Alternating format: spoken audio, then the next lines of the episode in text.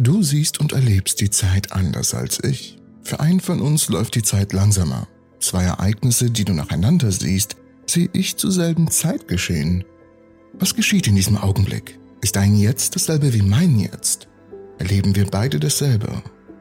Dies scheint eine einfache Frage zu sein, zumindest bis man die Relativitätstheorie einführt. Was jetzt ist, ist nach der Relativitätstheorie recht verschwommen. Im Laufe der Jahre haben Wissenschaftler und Philosophen verschiedene Wege gefunden, um zu verstehen, wie Zeit, Existenz und das Jetzt zusammenpassen. Doch ein Wissenschaftler namens Carlo Rovelli schlägt vor, dass wir vielleicht einen neuen Weg brauchen, um die Realität und das Jetzt zu definieren.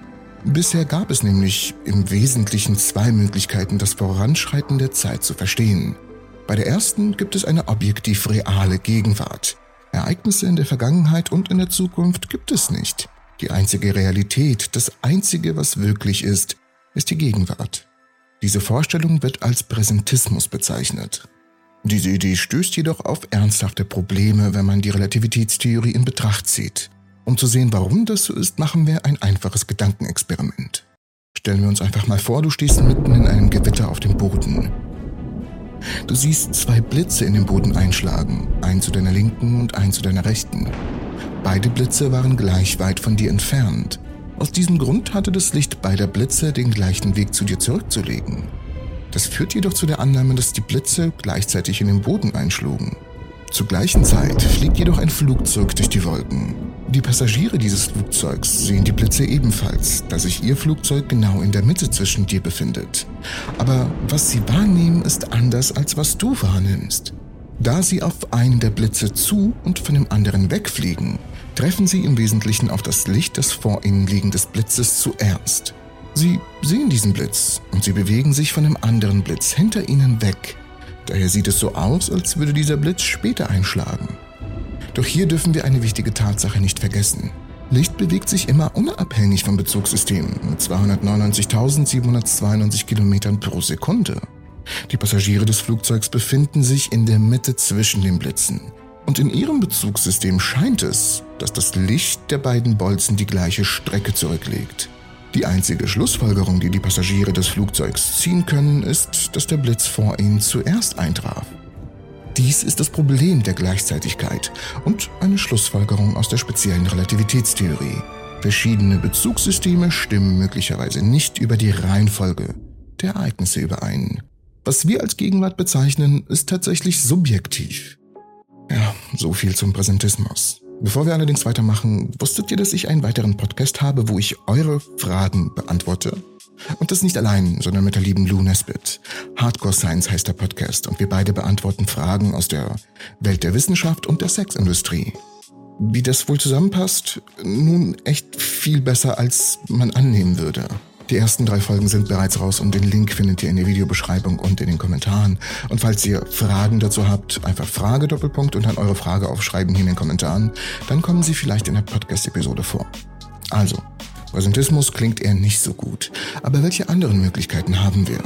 Nun eine andere Idee, wie man sich die Zeit vorstellen kann, nennt sich Eternalismus. Anstatt die Realität als dreidimensional zu betrachten, können wir stattdessen die vierte Dimension, die Zeit hinzufügen. Warum übrigens die Zeit die vierte Dimension sein soll, haben wir bereits hier in diesem Video besprochen. Um dich also vielleicht auf den neuesten Stand zu bringen, könnte dir das Video hier helfen, aber ich erkläre es eh kurz. Die Zeit wird als vierte Dimension bezeichnet, da sie ebenso wie die drei räumlichen Raumdimensionen Länge, Breite und Höhe notwendig ist, um einen vollständigen Punkt im Raum-Zeitkontinuum zu definieren. Zusammen bilden diese vier Dimensionen das Modell unseres Universums, in dem alle Ereignisse stattfinden und sich irgendwie bewegen. Ohne die Zeit könnten wir weder Veränderungen noch Bewegungen messen oder beschreiben. Nachdem Einstein die Relativitätstheorie formuliert hatte, kam Hermann Minkowski auf die Idee der vierdimensionalen Minkowski-Raumzeit. In diesem vierdimensionalen Raum stellt die Gleichzeitigkeit kein Problem mehr dar. Warum? Weil anstatt nur die Zeit zwischen den Ereignissen zu messen, würden Beobachter in der Minkowski-Raumzeit stattdessen die Raumzeit, ach nein, nicht die Raumzeit, die Raumzeit. Also, weil anstatt nur die Zeit zwischen den Ereignissen zu messen, würden Beobachter in der Minkowski-Raumzeit stattdessen die Raumzeit zwischen den Ereignissen messen. Dieser Raumzeitintervall sollte für alle Beobachter gleich groß sein. Demzufolge lässt sich das Zeitintervall zwischen zwei Ereignissen eindeutig bestimmen und diese Zeit ist, unabhängig von den Beobachtern, die das Zeitintervall messen, immer dieselbe. Ein einfaches Beispiel hierfür könnte folgendes sein. Ein Problem, bei dem ein Lichtstrahl von zwei Beobachtern in unterschiedlichen Geschwindigkeiten gemessen wird. Der Raumzeitintervall zwischen dem Start und dem Endpunkt des Lichtstrahls bleibt dabei für alle Beobachter gleich, unabhängig von ihrer Geschwindigkeit, was eigentlich nur so viel heißt, dass der Zeitpunkt, an dem irgendetwas startet und endet, für alle Beobachter gleich bleibt. Also in dieser vierdimensionalen, vierdimensionalen, Alter, oh mein Gott, nimmt keine Entropy-Folgen auf an einem Samstagmorgen, wenn die Woche davor euch so richtig ge hat. Ja.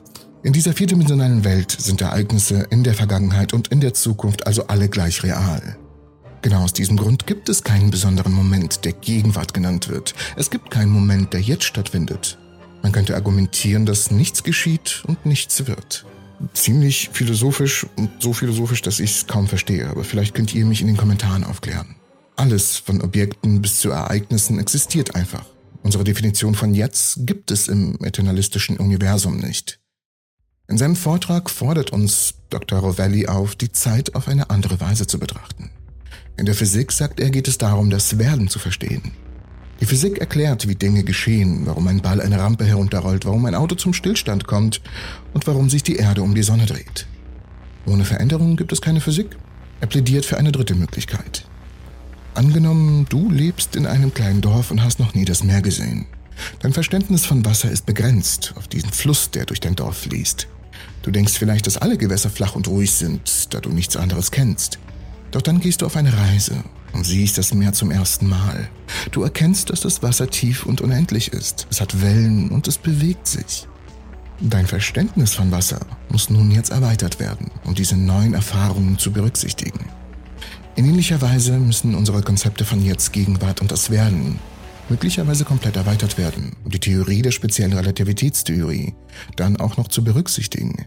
Einstein zeigte, dass die Zeit relativ ist und von der Perspektive des Beobachters abhängt.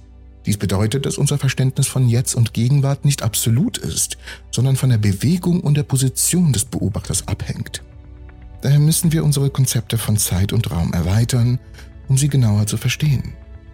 Rovelli argumentiert, dass nicht alle Ereignisse im Laufe der Zeit auf einer einzigen Zeitachse sich abbilden lassen. Wir können nicht das Fortschreiten jedes Ereignisses durch die Zeit auf einer Karte darstellen.